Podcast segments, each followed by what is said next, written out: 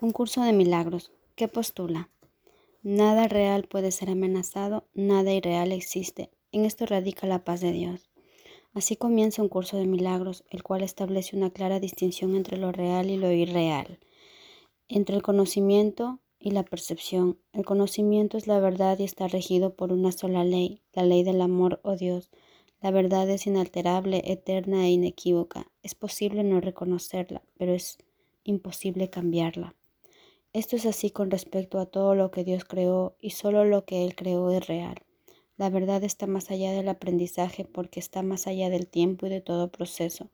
No tiene opuestos ni principios ni fin, simplemente es. El mundo de la percepción, por otra parte, es el mundo del tiempo, de los cambios, de los comienzos y de los finales. Se basa en interpretaciones, no en hechos. Es un mundo de nacimientos y muertes, basado en nuestras creencias, en la escasez, en la pérdida, en la separación y en la muerte.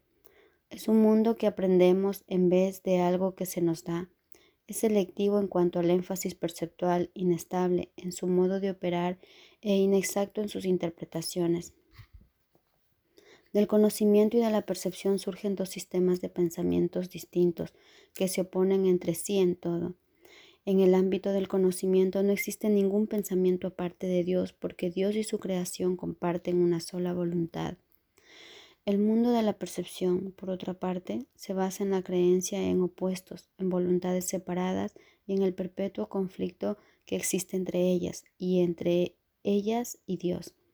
Lo que la percepción ve y oye parece real porque solo admite en la conciencia aquello que concuerda con los deseos del perceptor. Esto da lugar a un mundo de ilusiones, un mundo que es necesario defender sin descanso, precisamente porque no es real. Una vez que alguien queda atrapado en el mundo de la percepción, queda atrapado en un sueño. No puede escapar sin ayuda, porque todo lo que sus sentidos le muestran da fe de la realidad del sueño. Dios nos ha dado la respuesta, el único medio de escape, el verdadero ayudante, la función de su voz su Espíritu Santo, es mediar entre los dos mundos. El Espíritu Santo puede hacer eso porque si bien por una parte conoce la verdad, reconoce también nuestras ilusiones, aunque no cree en ellas. El objetivo del Espíritu Santo es ayudarnos a escapar del mundo de los sueños, enseñándonos cómo cambiar nuestra manera de pensar y cómo corregir nuestros errores. El perdón es el recurso de aprendizaje, de aprendizaje excelso que el Espíritu Santo utiliza para llevar a cabo ese cambio en nuestra manera de pensar. El curso, no obstante, ofrece su propia definición de lo que en realidad es el perdón, así como también de lo que es el mundo. El mundo que vemos refleja simplemente nuestro marco de referencia interno, las ideas predominantes, los deseos y las emociones que albergan nuestras mentes. La proyección da lugar a la percepción. Primero miramos en nuestro interior y decidimos qué clase de mundo queremos ver. Luego proyectamos ese mundo afuera y hacemos que sea real para nosotros, tal como lo vemos. Hacemos que sea real mediante las interpretaciones que hacemos de lo que estamos viendo. Si nos valemos de la percepción para justificar nuestros propios errores, nuestra ira, nuestros impulsos agresivos, nuestra falta de amor en cualquier forma que se manifieste, veremos un mundo lleno de maldad, destrucción, malicia, envidia y desesperación. Tenemos que aprender a perdonar todo esto, no porque al hacerlo seamos buenos o caritativos, sino porque lo que vemos no es real. Hemos distorsionado el mundo con nuestras absurdas defensas y por lo tanto estamos viendo lo que no está ahí. A medida que aprendamos a reconocer nuestros errores de percepción, aprenderemos también a pasarlos por alto, es decir, a perdonarlos.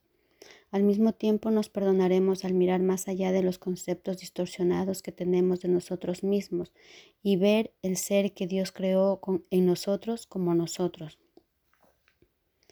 El pecado se define como una falta de amor, puesto que lo único que existe es el amor, para el Espíritu Santo el pecado no es otra cosa que un error que necesita corrección en vez de algo perverso que merece castigo.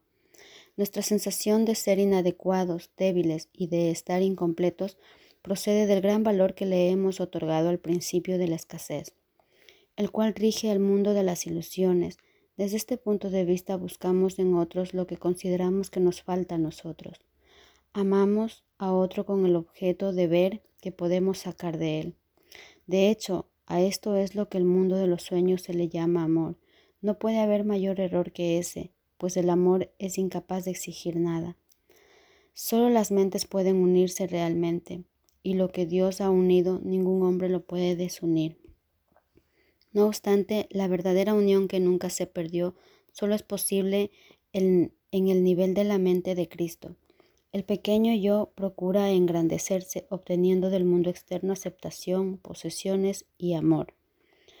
El ser que Dios creó no necesita nada, está eternamente a salvo y es eternamente íntegro, amado y amoroso.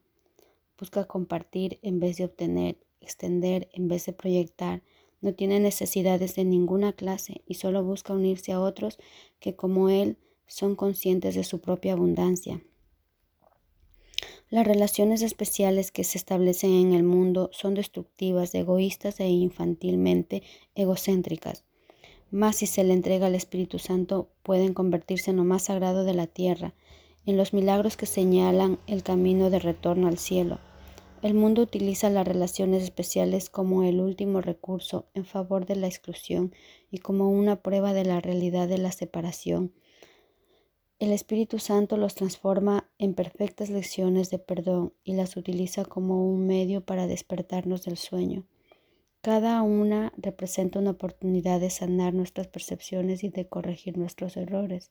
Cada una es una nueva oportunidad de perdonarnos a nosotros mismos, perdonando a otros y cada una viene a ser una invitación más al Espíritu Santo y al recuerdo de Dios.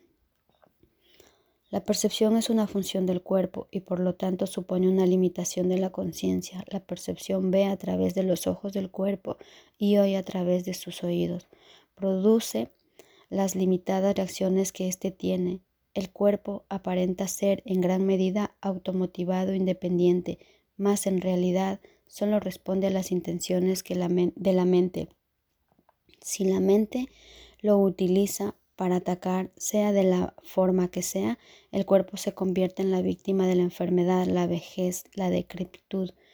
Si la mente, en cambio, acepta el propósito del Espíritu Santo, el cuerpo se convierte en un medio eficaz de comunicación con otros, invulnerable mientras se le necesite, que luego sencillamente se descarta cuando deja de ser necesario. De por sí el cuerpo es neutro, como lo es todo en el mundo de la percepción.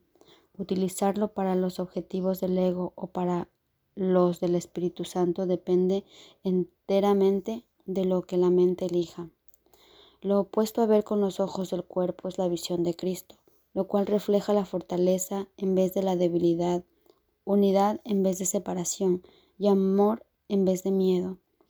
Lo opuesto a oír con los oídos del cuerpo es la comunicación a través de la voz que habla en favor de Dios, el Espíritu Santo, el cual mora en cada uno de nosotros.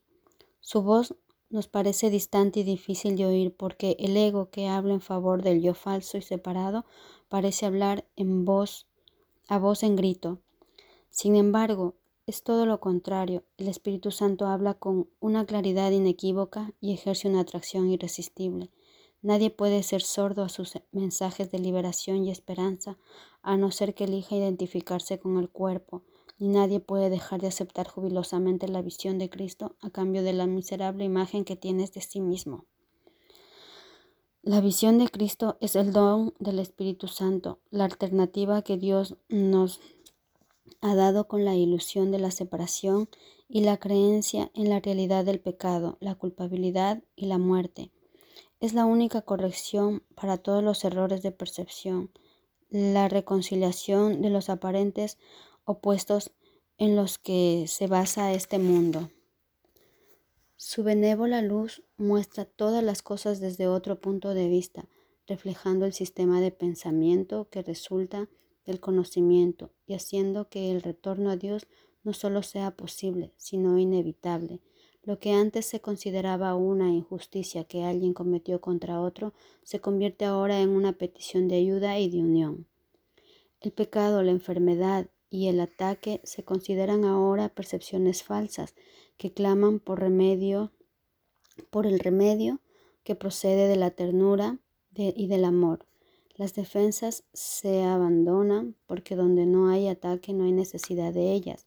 Las necesidades de nuestros hermanos se vuelven las nuestras porque son nuestros compañeros en la jornada de regreso a Dios. Sin nosotros ellos perderían el rumbo, sin ellos nosotros jamás podríamos encontrar el nuestro.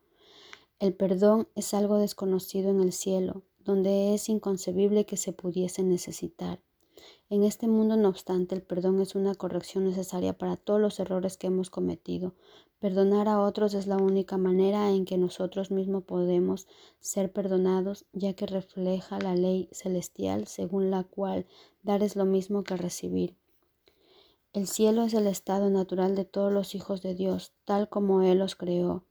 Esa es su realidad eternamente, la cual no ha cambiado porque nos hayamos olvidado de ella. El perdón es el medio que nos permitirá recordar mediante el perdón. Cambiamos la manera de pensar del mundo.